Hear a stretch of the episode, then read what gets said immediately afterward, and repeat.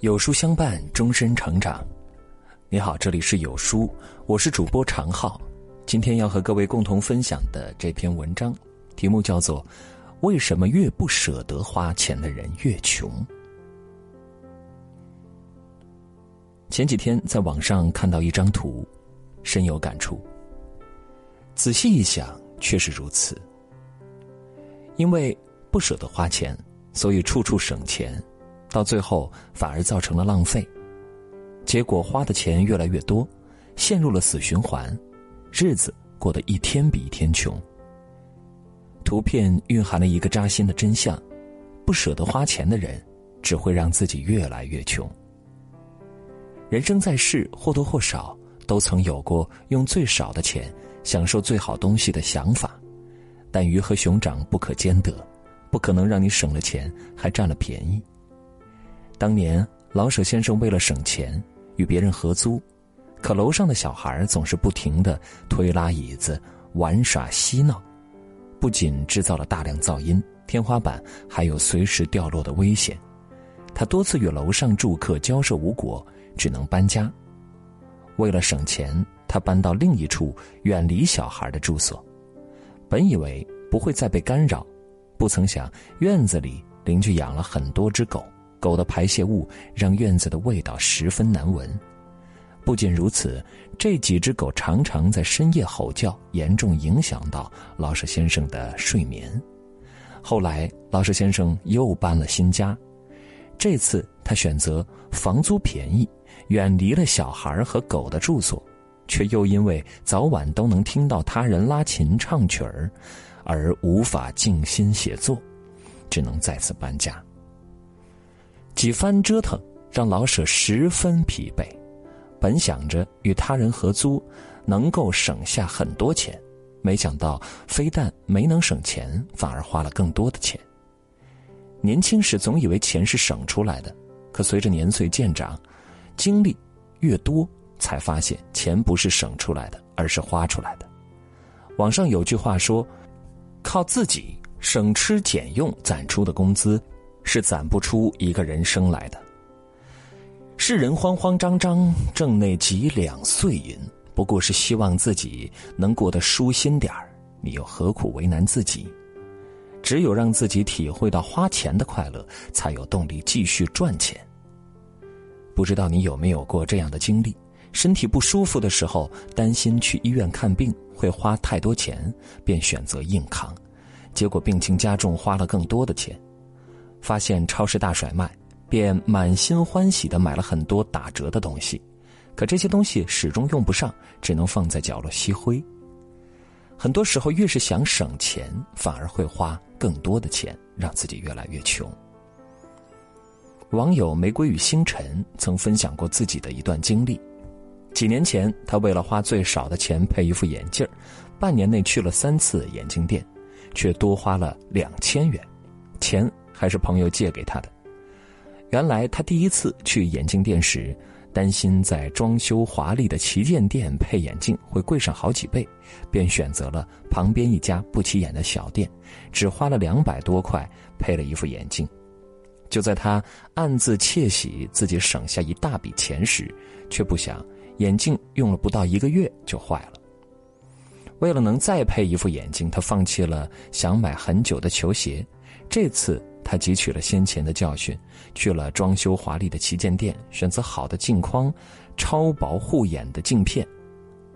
可眼镜店规定，散光度数超过两百度，需要再加三百块的镜片费，而他散光的度数恰巧多了五十度，意味着他要花两千块才能配好眼镜。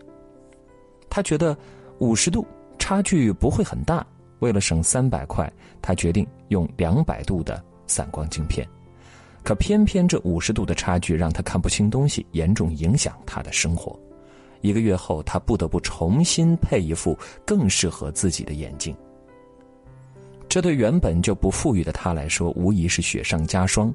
他不得不向朋友借钱。在《幸福的方法》一书中。作者沙哈尔根据人们花钱的方式，提出了四种不同的生活方式：忙碌奔波型、幸福型、虚无主义型、享乐主义型。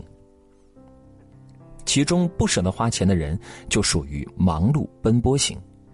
这一类型的人，为了能够生活的更好，想方设法省钱，把省钱当成一种乐趣。他们花最少的钱买自己需要的东西，结果不仅没能省下钱，反而花了更多钱，让自己变得越来越贫穷。人生路漫漫，与其费尽心思的省钱，让自己越来越穷。不如让每一分钱花的有价值。赛约翰生曾说：“既会花钱又会赚钱的人是最幸福的人，因为他享受两种快乐。可偏偏有的人只会赚钱，却不舍得花一分钱，永远享受不到花钱带来的快感。”巴尔扎克笔下的欧也尼·格朗台里，大富翁格朗台便是如此。为了不花钱，他的衣服由妻子缝补，常年穿同样的衣服。尽管家里的食材全部都是佃户送的，但为了节省粮食，他规定所有人必须站着吃饭。他还会亲自安排每天的伙食，并盯着仆人做事，生怕仆人多用一块糖。即便是寒冬腊月，他也不允许家里人生火，更不会多浪费一根蜡烛。在他弥留之际时。也不忘记自己留下来的钱财。俗话说：“钱乃身外之物，生不带来，死不带去。”会赚钱，却不舍得花钱，只能沦为金钱的奴隶。唯有体验花钱的快感，才更有动力赚更多的钱。认识一位自媒体作者，他每次拿到稿费后，不是和家人一起吃饭，给他们买礼物，就是给自己买喜欢的东西。他告诉我。他很享受花钱时的快乐，为了这份快乐，他会更努力的去赚钱。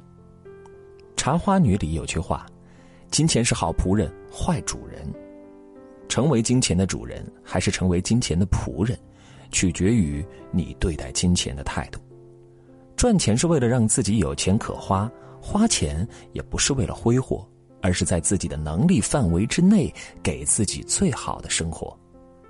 真正的人生赢家，早已学会一边努力赚钱，一边理性花钱，让自己生活的舒适且充实。俞敏洪说：“很多人一辈子有两个追求，一个是有钱，一个是值钱。有钱的人不一定值钱，但值钱的人一定会有钱。很多人不舍得花钱，皆因思维固化所致。其实不然，把钱花在对的地方。”让钱花的有价值，也是另一种挣钱。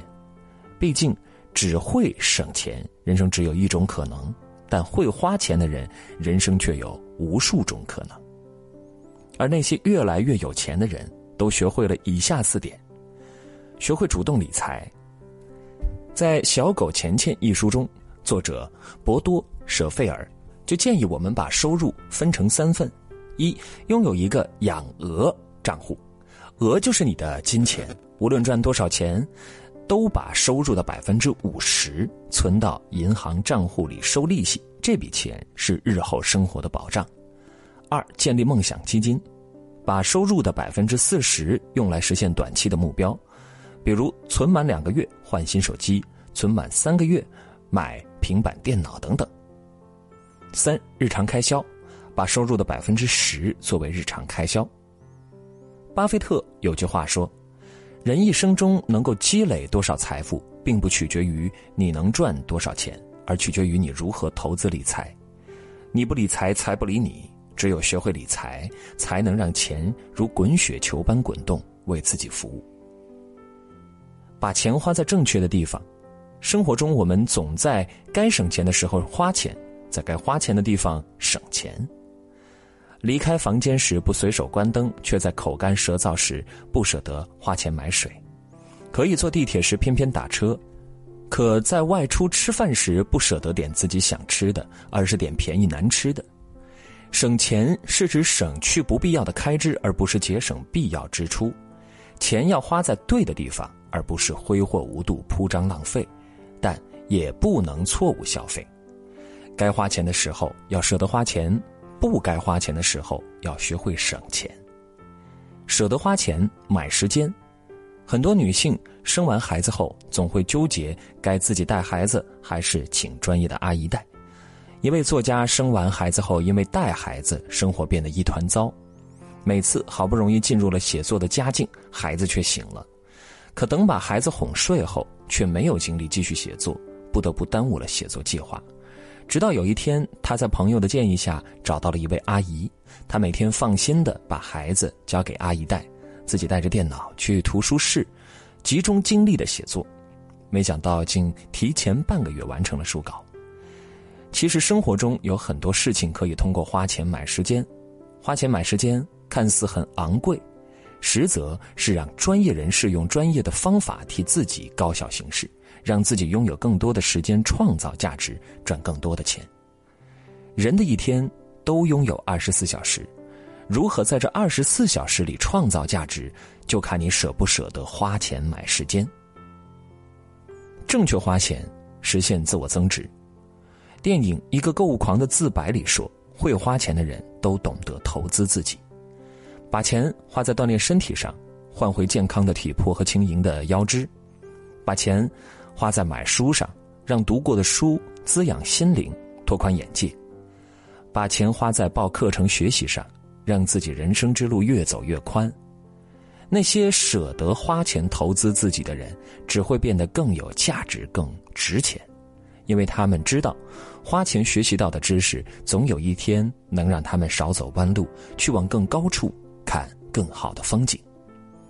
一书曾说：“钱最大的用途不是令我们更突出，用钱用到出神入笔之时，应利用它换取最大的自由。”我们那么辛苦赚钱，是为了让兜里的钱成为我们前行的底气。而不是为了省钱而陷入死循环，变得越来越穷，且成为金钱的奴隶。行走在人世间，需要花钱的地方很多，但是钱不是万能的，没必要把钱当成生活的全部，而是要和金钱和平共处，把它当成朋友。点亮再看，和朋友们共勉。